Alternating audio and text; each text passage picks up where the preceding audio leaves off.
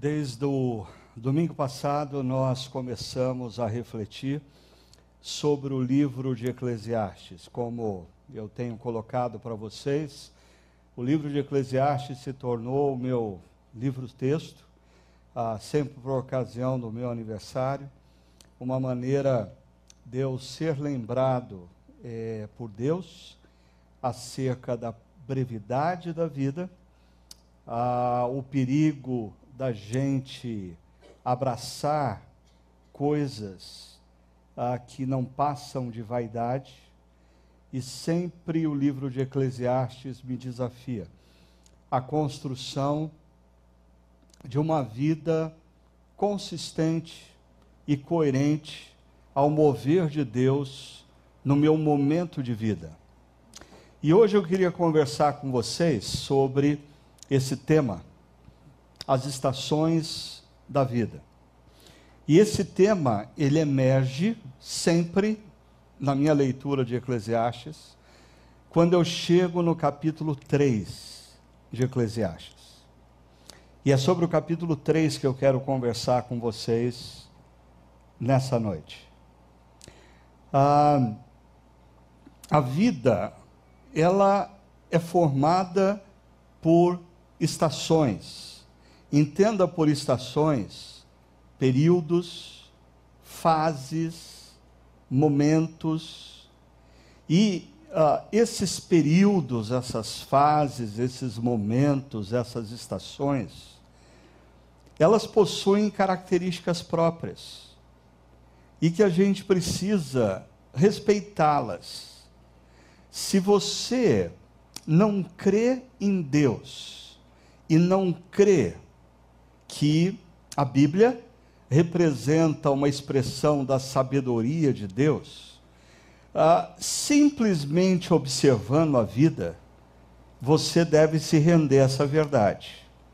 Quando nós somos crianças ou mais jovens, nós temos mais disposição, mais energia, ao longo da vida, tudo vai mudando.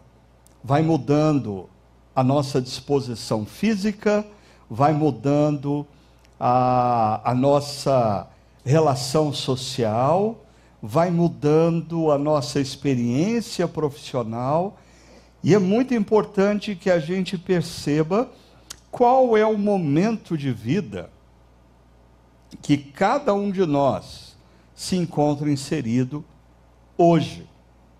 Agora, falando do livro de Eclesiastes, em Eclesiastes capítulo 3, verso 1, existe esse verso muito conhecido, mesmo de pessoas que não frequentam uma igreja, que diz: Para tudo há uma ocasião certa, há um tempo certo para cada propósito debaixo do céu.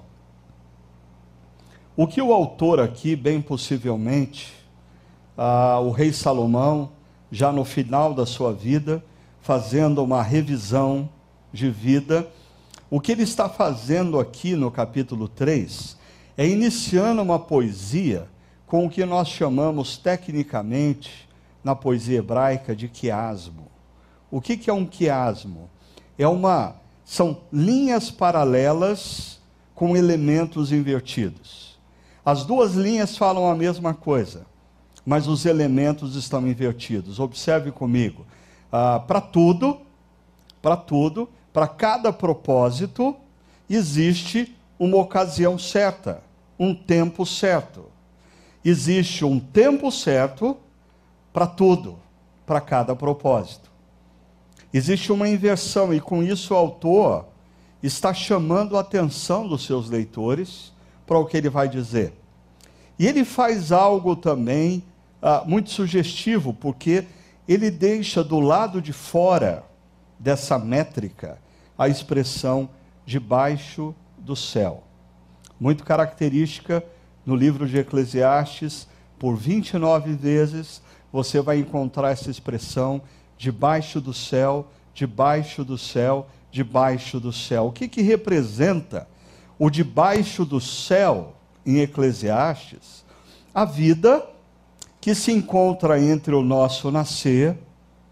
e morrer. Mas mais do que isso, quando você resolve viver a vida em desconexão com a eternidade, quando você resolve viver a vida e perdeu completamente a dimensão de que a realidade última não é a história, não é o que nós vemos. Porque o sentido da vida se encontra no além-vida.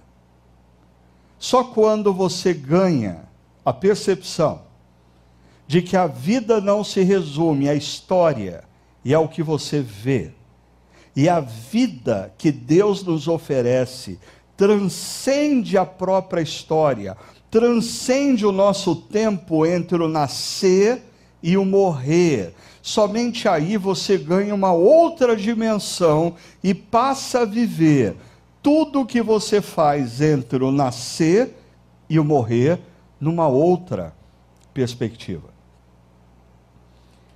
Agora, essa expressão do verso primeiro, ela muitas vezes gera alguma confusão para algumas pessoas. Porque ela é muitas vezes usada para defender o determinismo. Existe o determinismo biológico, determinismo social, uh, a gente está falando do determinismo histórico. Ou seja, se para tudo existe uma ocasião certa, e existe um tempo certo para cada propósito. Será que o autor está dizendo com isso que absolutamente tudo já foi determinado por Deus e nós não temos o que fazer? Nós somos robôs num grande relógio chamado história. E eu não creio que o autor de Eclesiastes esteja falando isso. Mas será que então ele está nos convidando a olharmos para a vida com maior sensibilidade, com maior sabedoria? Porque uma coisa é você consumir a vida sem cuidado, sem consciência, sem sensibilidade. Eu acho que o melhor exemplo disso nos foi retratado por Rubem Alves numa crônica famosa dele sobre ah, o menino que senta ah, na varanda de casa, na escada da varanda, com uma bacia de jabuticaba e começa a comer as jabuticabas distraidamente. Alguns vivem assim. A gente vai vivendo de forma distraída, descuidada. Mas aquele menino, quando ele coloca a mão dentro da bacia e percebe que só tem mais algumas jabuticabas, aí é parecido com a gente quando alcança os 60, 70 anos e fala: Meu Deus, agora faltam poucas jabuticabas. E o Rubem Alves diz que aquele menino, quando ganha consciência de que faltam poucas jabuticabas, chupa cada jabuticaba, mas agora com consciência. E não deixando nenhuma gota do suco da jabuticaba sem ser provada. Mas será que não existe a possibilidade de vocês mais jovens ganharem a consciência da brevidade e da rapidez da vida mais cedo? Ah, o, que seria das nossas vidas se mais cedo nós começássemos a fazer a seguinte pergunta: afinal de contas, o que Deus está fazendo na minha vida nesse exato momento? Qual é o tempo de Deus? E, e você deixasse de tomar decisões e fazer movimentos a partir de você mesmo e passasse a tomar decisões e fazer movimentos com a consciência do que Deus está fazendo. Mas o autor de Eclesiastes usa esse verso primeiro para introduzir uma linda poesia.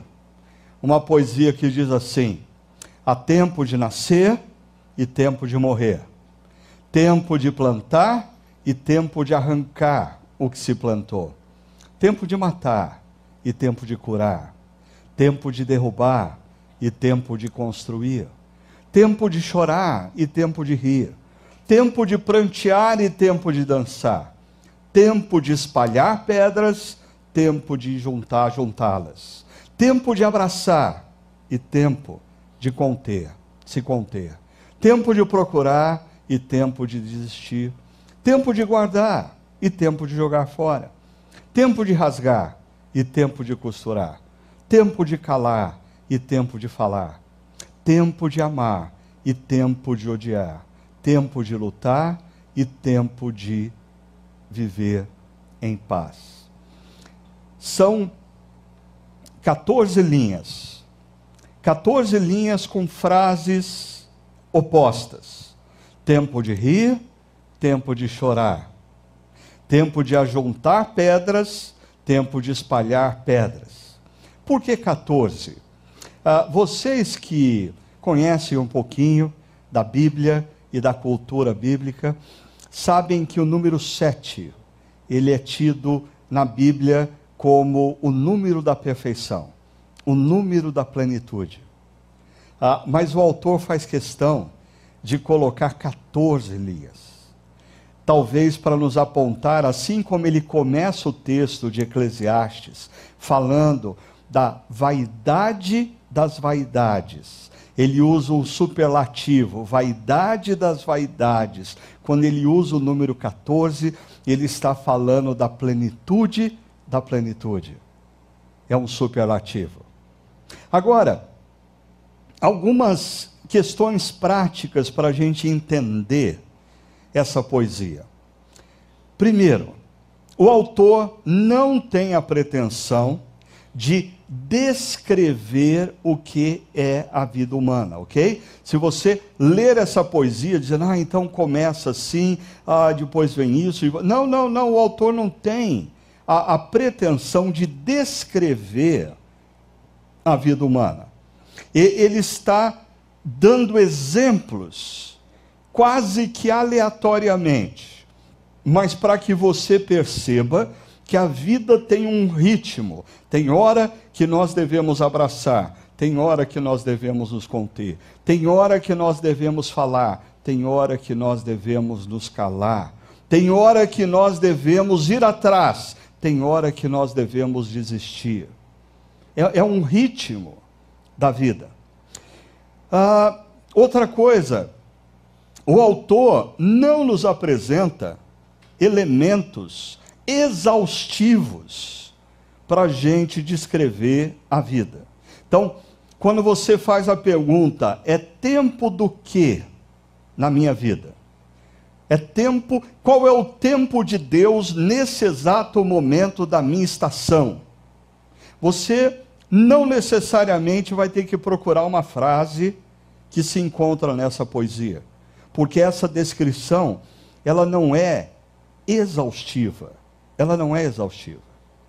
Mas sempre ao ler essa poesia, eu faço um exercício de vida que essa semana eu desafiei ah, os pastores da nossa igreja também a fazê-lo. Eu pego uma folha de papel, divido essa folha de papel em três colunas: a vida pessoal, vida social ou familiar, como você queira, e vida profissional.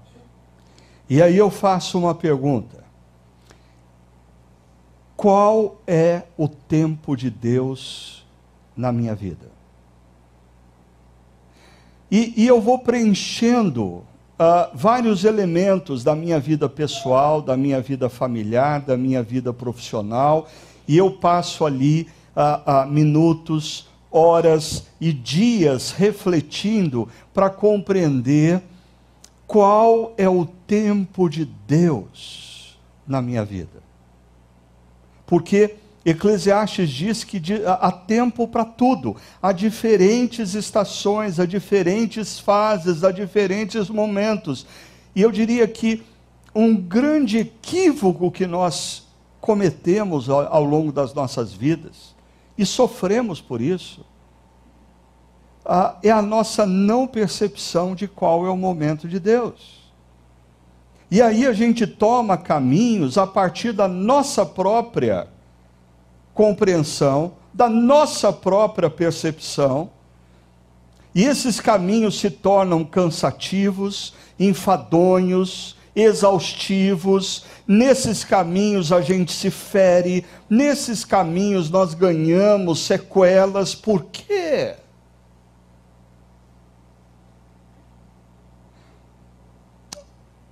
Porque nós nunca temos paciência de olhar para a vida, ficar em silêncio na presença de Deus e perguntar para Deus: o que o Senhor quer fazer na minha vida, nesse momento da minha história? No que eu devo focar? Aonde eu devo me concentrar? Ah, gente, isso dá um curso intensivo de uma semana. Porque esse exercício faz a gente abrir mão de teimosias, abrir mão de projetos que não são condizentes ao nosso momento de vida. E a percepção de que existem projetos que só podem ser realizados naquele momento. Eu vou dar alguns exemplos para vocês. Em Eclesiastes 3, algumas lições. A primeira delas, então, o que nós já estamos conversando, é que a vida ela é constituída por diferentes períodos, por diferentes fases da vida. Eclesiastes 1 diz: há tempo certo para cada propósito. E a pergunta que nós precisamos fazer é: nesse momento da minha vida, da minha história. Deus, é tempo do quê? É tempo do quê? Segunda coisa, o texto nos define duas fronteiras da vida. Porque a primeira linha dessas 14 linhas vai dizer claramente: há tempo de nascer e há tempo de morrer.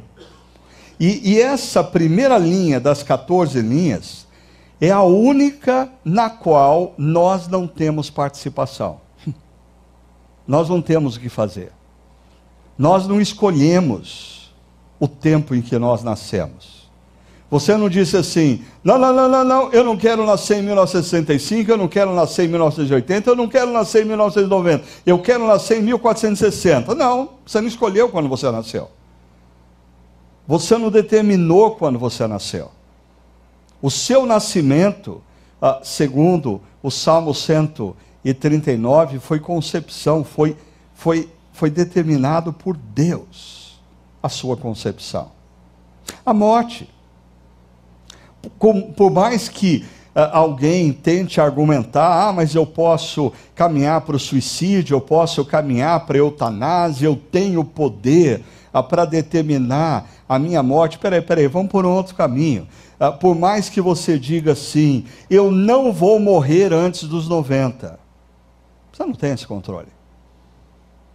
Eu não vou morrer esse ano. Desculpa, você não tem esse poder. Não, não, não, mas eu garanto, essa semana eu não vou morrer. Você está equivocado. Nós não temos o poder para determinar o momento do nosso nascimento, nem o momento da nossa morte. Mas todas as demais linhas, todas as 13 linhas seguintes, elas expressam ações que estão sob o nosso controle, mediante a percepção do que Deus está fazendo nas nossas histórias. Por isso, Cada fase, cada estação, cada período possui as suas peculiaridades, as suas características. Deixa eu dar três exemplos, eu não vou descrever as 13 linhas, eu vou pegar apenas três exemplos para ficar claro para a gente. Ah, no verso 2, segunda parte, o autor diz: há tempo de plantar e há tempo de arrancar o que se plantou. Em outras palavras, na vida, há tempo de nós semearmos e há tempo de nós colhermos. É sabedoria isso. Até mesmo pessoas que não creem em Deus ou não creem na sabedoria da palavra, ah, olham para isso, escutam isso como fruto de sabedoria. Não adianta nós queremos na vida colhermos o que nós não plantamos. Existem momentos na sua vida, e aqui eu queria falar para os mais jovens, ah, porque existe um perigo no meio da geração mais jovem, uma ilusão de uh, querer chegar aonde o outro chegou, mas sem trilhar o período de investimento, de semeadura, de plantio que o outro teve.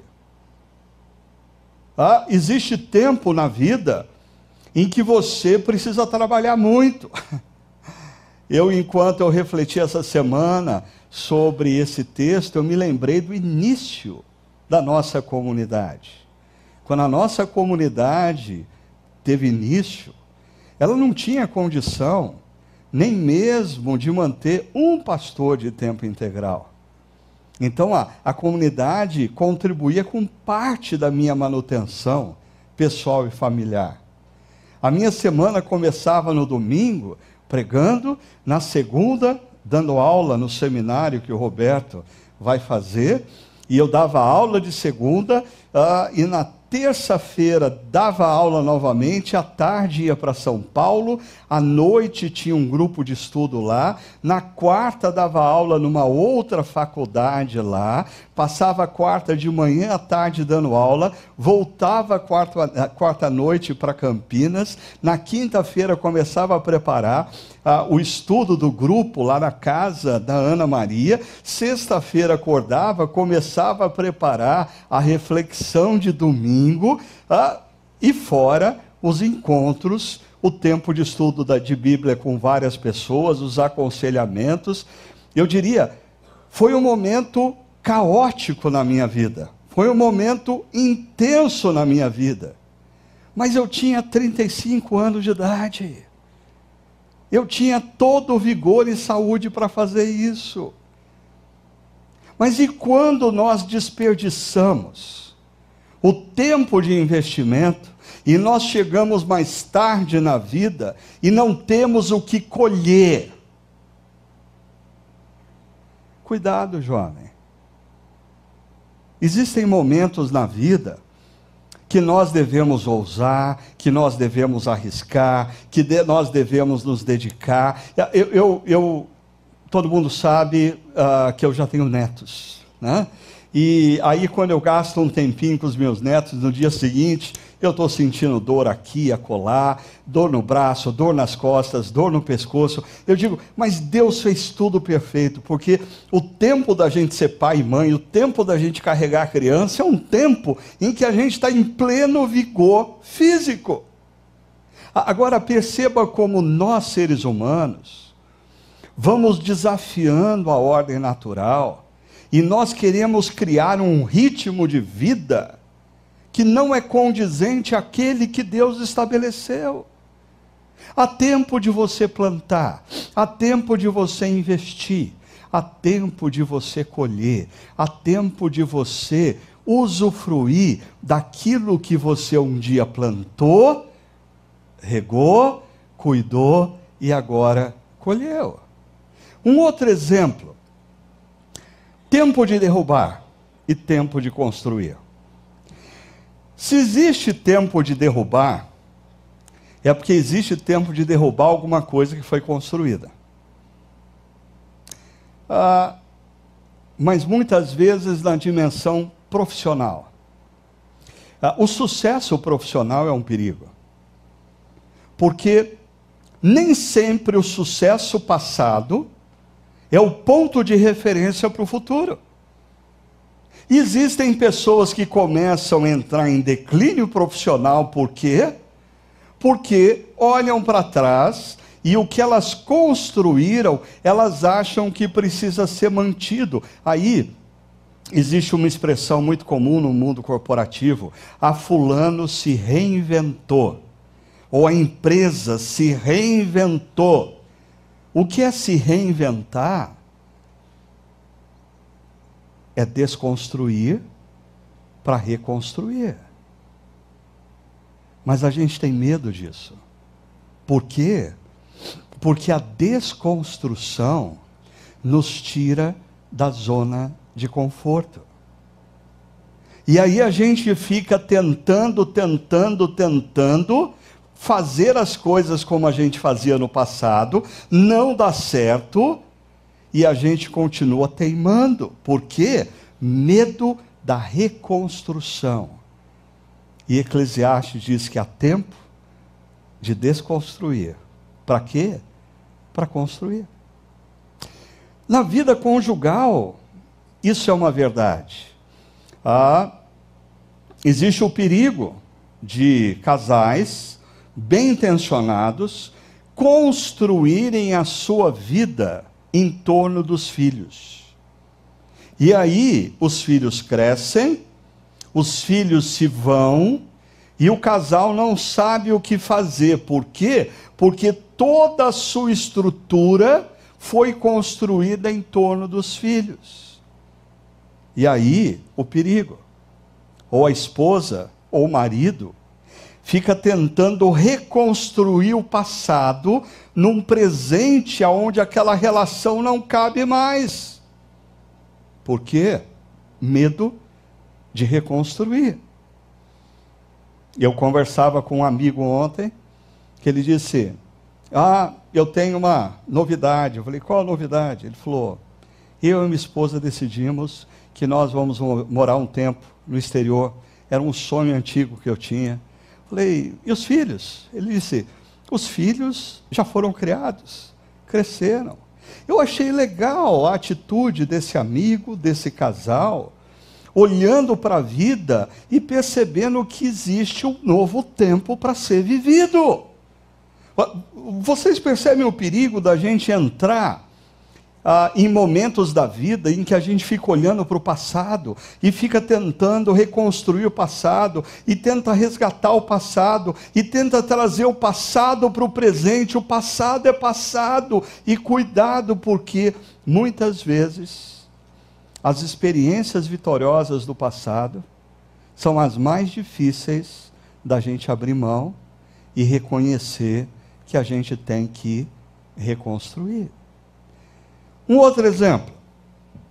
Existe tempo de prantear e existe tempo de dançar.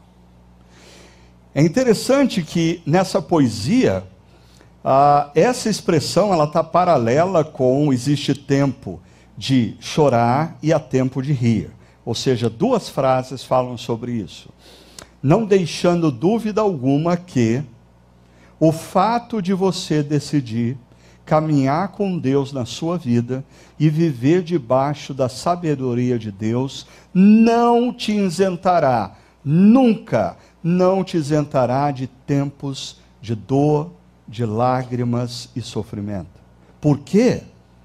Porque o tempo de dor e lágrima e sofrimento pertencem à obra que Deus está fazendo na sua vida mesmo ou normalmente, quando nós enfrentamos momentos de lágrima, de dor e sofrimento, nós não conseguimos entender o porquê. Mas isso não muda o fato de que Deus está agindo e que aquele momento pertence a um projeto de Deus na sua vida, na sua história, de crescimento, de maturação, na direção do que Ele quer para a sua vida. Há tempos na vida de sorrir, há tempos de chorar, há tempos que nós celebramos a chegada de uma neta, há tempos que nós choramos a perda de uma mãe, de um pai, de um irmão. Essa é a vida. E, e, a grande questão é nós reconhecermos Deus em todos os nossos caminhos. Essas são palavras de Salomão no livro de Provérbios. Agora, uma quarta lição é: Deus é o grande gestor da vida. Quando você pega toda essa poesia e o ritmo dessa poesia, ela vai se completar no verso 11, quando o autor diz: Ele, Deus, fez tudo apropriado ao seu tempo. E, e aqui, escute bem isso. Ele fez tudo apropriado de acordo com o tempo dele e não de acordo com o que nós achávamos que deveria ser. Porque aqui está um dos grandes problemas que nós enfrentamos ao longo da vida. Quando nós percebemos que os caminhos que Deus coloca diante de nós, os planos que Deus coloca diante de nós, não são os planos que nós fizemos no passado. E aí a pergunta é: nós continuamos a crer que Deus é Deus e Ele é bom, quando diante de nós emergem situações que nós não conseguimos compreender? Eu me lembro que há cerca de um ano e meio atrás, quando eu tive o diagnóstico de câncer, uma canção é, do amigo Paulo César Baruch, ela vinha constantemente à minha mente e ao meu coração, sem eu fazer força.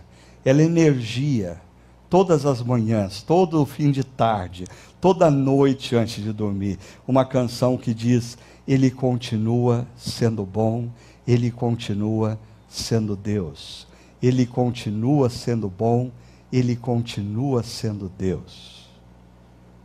Se você recebeu algum comunicado meu, naquela época você vai perceber que eu terminava todas as notícias que eu passava para as pessoas, dizendo: Mas Ele continua sendo bom, Ele continua sendo Deus.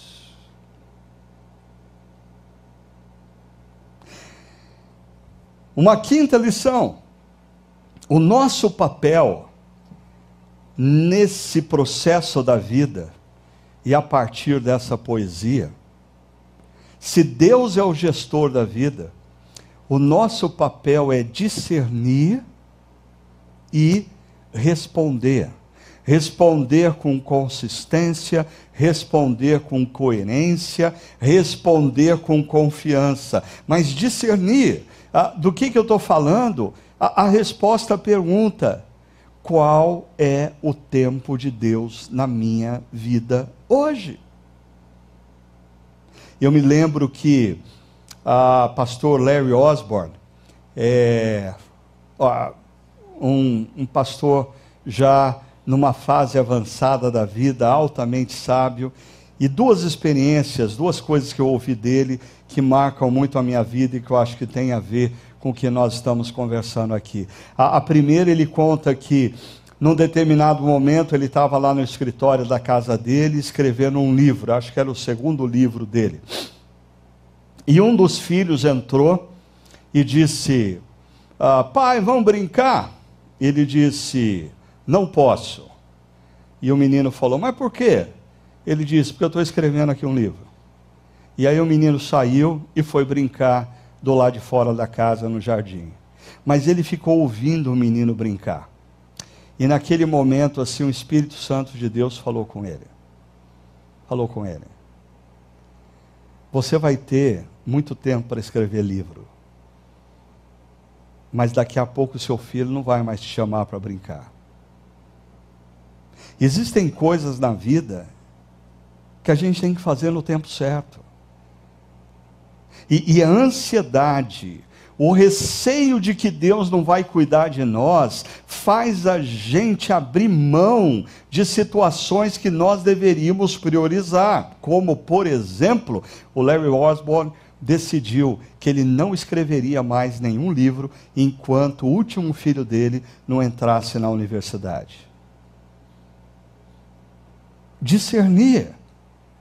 Qual é o meu tempo?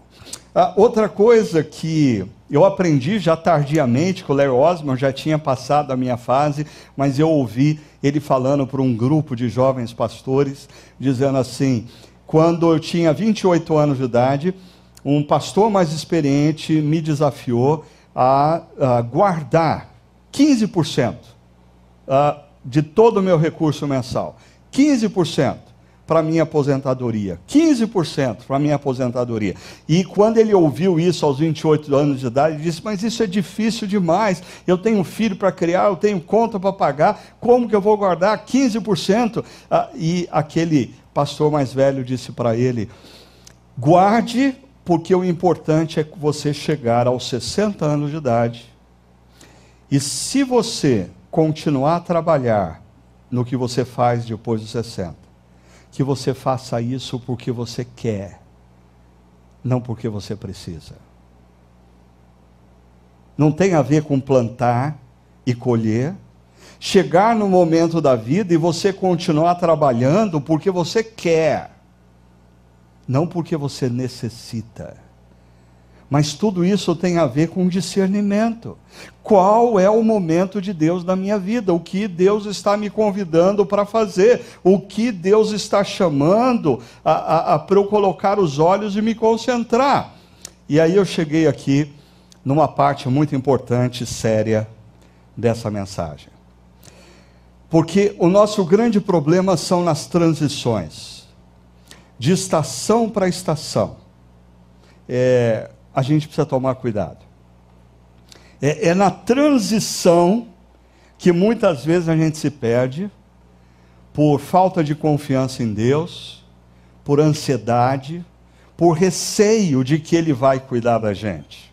E eu vou dar um exemplo aqui muito sério para vocês. Ah, essa foto, ou as duas fotos foram tiradas ontem. Esses dois meninos são os meus netos, o João e o Gabriel. E eu queria convidar você, eu não sei se você consegue enxergar com claridade a fisionomia deles, especialmente, eu acho que do João aqui, está bem claro. A, a pergunta que eu queria fazer para vocês é: esses meninos estão felizes? O que, que vocês acham? Eles parecem felizes? Ou eles parecem meio bravos? tão bravos porque estavam tirando foto? Não. Eles estavam bravos porque eu tinha tirado as rodinhas das bicicletas deles. Mas pare e pensa comigo. É mais ou menos assim na vida. A gente está numa determinada fase, e naquela fase, no começo é difícil, mas quando a gente pega o jeito, a gente começa a nadar de braçada. E no dia anterior eu percebi que os dois estavam assim ousando e andando de bicicleta numa velocidade e com uma mão só e com um pé só, mas com rodinha. Eu falei: chegou a hora de tirar a rodinha. E quando eu tirei a rodinha, o desconforto veio à tona. Por quê? Porque eles se sentiram inseguros, porque eles não conseguiam fazer o que eles faziam antes mas não é assim que alguns de vocês se sentem quando Deus tira as rodinhas da sua vida? Quando você estava confortável naquela posição profissional, quando você estava confortável naquela situação familiar, quando você estava confortável uh, de, numa determinada dimensão e de repente você percebe que Deus tirou as rodinhas. E aí é hora de você confiar no caráter de Deus. Que Ele continua sendo Deus e Ele continua sendo bom. E que existe um propósito para esse momento em que Ele tira a rodinha da sua bicicleta. Eu confesso que, no primeiro momento, eu me senti até meio culpado, porque eles não se divertiram nessa manhã. Assim, eles não conseguiam andar de bicicleta. Ah, e aí nós saímos para almoçar e quando nós estávamos voltando, ah, no caminho de casa, eu vi assim um grupo enorme de ciclistas. E quando eu vi aquele grupo enorme de ciclistas, eu pensei, um dia cada um deles viveu a sua manhã de frustração quando alguém tirou as rodinhas da bicicleta. Se não tirar as rodinhas, a gente não aprende a andar de bicicleta. É interessante que, quando a gente olha para trás, e eu vou citar aqui uma frase do Steve Jobs que ele relata exatamente isso a, gente consegue enxergar com claridade o porquê alguém precisava tirar as rodinhas da nossa bicicleta. Mas quando a gente está vivendo um novo momento, a, a, a, gente não percebe e a gente tem que olhar para trás e lembrar que Deus sabia o que estava fazendo e o mesmo Deus que fez a obra no passado é o Deus que vai continuar fazendo a obra nas nossas vidas. Última lição. O sentido da vida transcende a própria vida. O sentido da vida transcende a própria história. Quando eu ganho a consciência de que existe uma eternidade e o Deus da eternidade entrou na história para me lembrar ou para me relembrar que a história não é a realidade última, eu vou viver toda essa poesia, mas com uma outra percepção. Mesmo se falando uh, de gente como Steve Jobs, um filósofo debaixo do sol, alguém que não tinha a dimensão da eternidade. Ele diz: você não consegue ligar os pontos olhando para frente. Isso só é possível quando você olha para trás. Não é verdade? Quando você olha para trás, você entende o porquê de alguns momentos de adversidade. Quando você olha para trás, você é levado a agradecer alguém que tirou as rodinhas da sua bicicleta. Ah, mas dentro da espiritualidade cristã, a lembrança do passado deve renovar nossa confiança no futuro. Uma outra percepção do Steve Jobs, debaixo do sol, uh, que tem a ver com Eclesiastes 3, uh, ah, lembrar que estarei morto em breve é a ferramenta mais importante que já encontrei para me ajudar a tomar grandes decisões. E às vezes nós precisamos tomar cuidado em pensar o que são grandes decisões. Porque talvez a consciência de que todos nós nascemos e morreremos, e a consciência de que nós não temos o controle da vida, e a morte, ela pode emergir a qualquer momento na nossa história, faz nós tomarmos decisões importantes como se reconciliar com aquele amigo ou com aquela amiga. Essa é uma grande decisão. Ou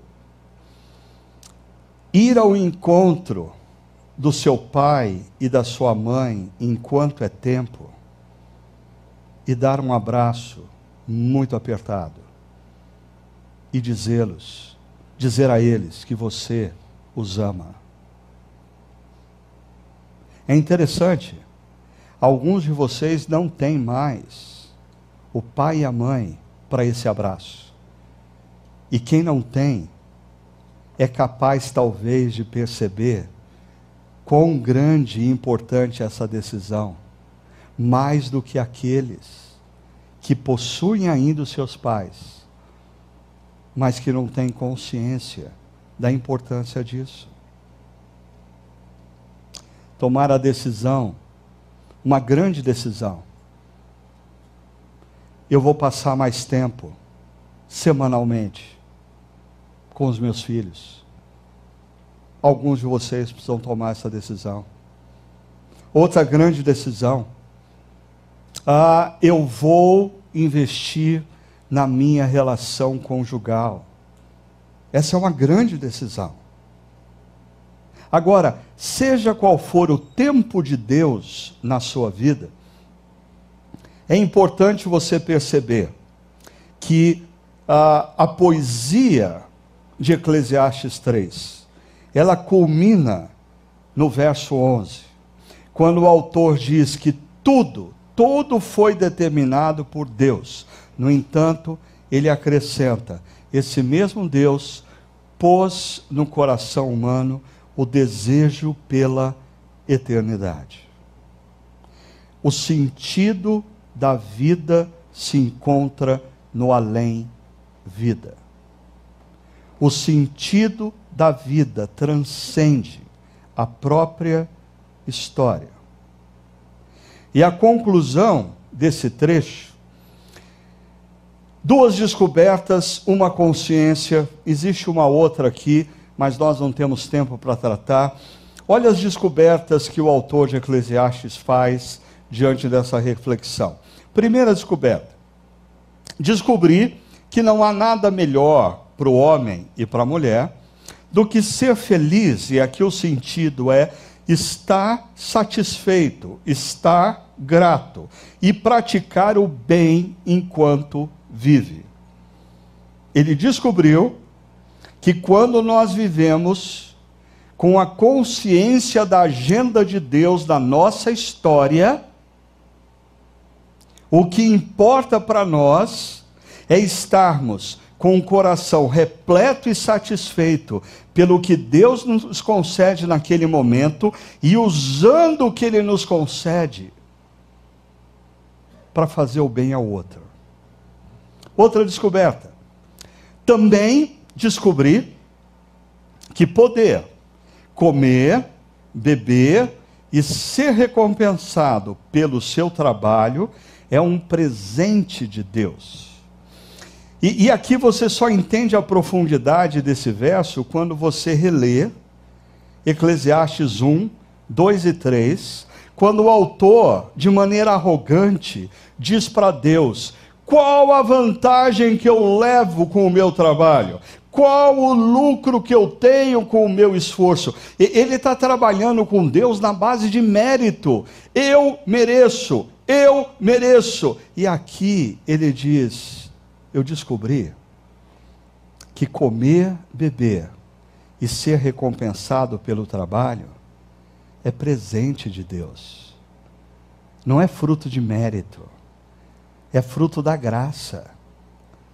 Porque você é o que você é não porque você foi competente o suficiente, mas porque Deus te deu algumas habilidades e te conduziu ao longo da história. Logo, a recompensa do meu trabalho é graça de Deus. E por fim, uma consciência. Sei que tudo o que Deus faz permanecerá para sempre. Ou seja, a realidade última não é a história, a realidade última é a eternidade. A isso nada se pode acrescentar e disso nada se pode tirar. Deus assim faz para que homens e mulheres sejam mais humildes e o temam como Deus Criador, como Deus Redentor, como Deus. Porque nós vivemos uma crise nos tempos atuais, aonde as pessoas tratam Deus como o autor de Eclesiastes trata nos primeiros versos. Deus, e eu, e o meu mérito, o que eu mereço, o que eu ganho, qual, o que eu tenho em troca. Peraí, peraí, peraí, peraí, a gente está esquecendo de um pequeno detalhe aqui. Eu e você somos criaturas. Nós não somos deuses. E existem coisas que nós não conseguimos entender, como por exemplo a eternidade. Sabe por quê? Deus fez assim para que a gente se lembrasse que nós não somos Deus, nós somos criaturas e precisamos depender dEle, confiar nele ao longo da vida. Sim, eu termino convidando você, primeiro, para um exercício de discernimento. Ah, você pode ouvir toda essa reflexão e não fazer absolutamente nada, e na semana seguinte ou no próximo domingo você não se lembra de nada do que foi dito aqui. Ou você pode sair daqui e decidir que você vai aceitar o desafio de fazer um exercício. De colocar numa folha de papel a sua vida pessoal, a sua vida social, familiar, a sua vida profissional e ter a coragem, perceba, não de dizer, Deus, o que eu quero planejar para a minha vida e preciso que o Senhor abençoe. Não. A pergunta é: Deus, o que o Senhor quer que eu faça em cada uma dessas áreas, nesse momento da minha vida? Qual delas eu devo priorizar? Qual delas eu preciso ter o meu foco? Outro exercício da satisfação e gratidão. Se Deus é o grande gestor das nossas histórias,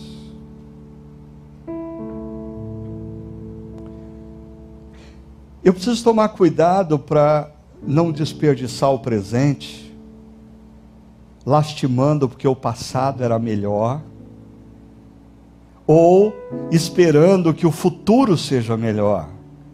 Não, eu preciso aprender a ter os pés aonde eu estou e o coração grato pelo momento que eu vivo. A, a, gente, como pai e mãe, a gente falha muito nisso.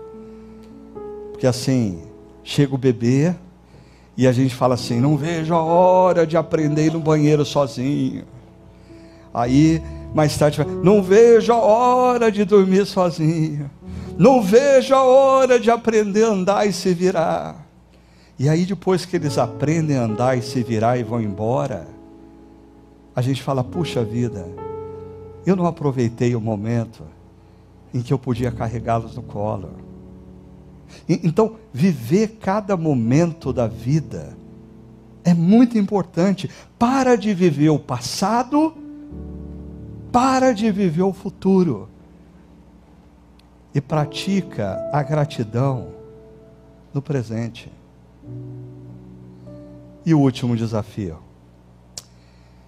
a confiança na obra de Deus. Eu gosto, o apóstolo Paulo, lá em Filipenses, diz: Aquele que começou uma boa obra em vocês, há de completá-la até o dia final. É confiança em Deus confiança em Deus. E eu queria convidar vocês a ouvirem essa canção, ou participarem dessa canção, como um exercício dessa confiança. Eu queria que você saísse daqui se lembrando do seguinte: se por alguma razão você está vivendo um momento em que você sente que Deus tirou as rodinhas da sua bicicleta, é hora de você confiar. Deus sabe o que faz. E Ele não deixou de ser Deus e nem deixou de ser bom. É hora de você confiar e aprender diante desse novo momento e nesse novo período da vida. Deus os abençoe.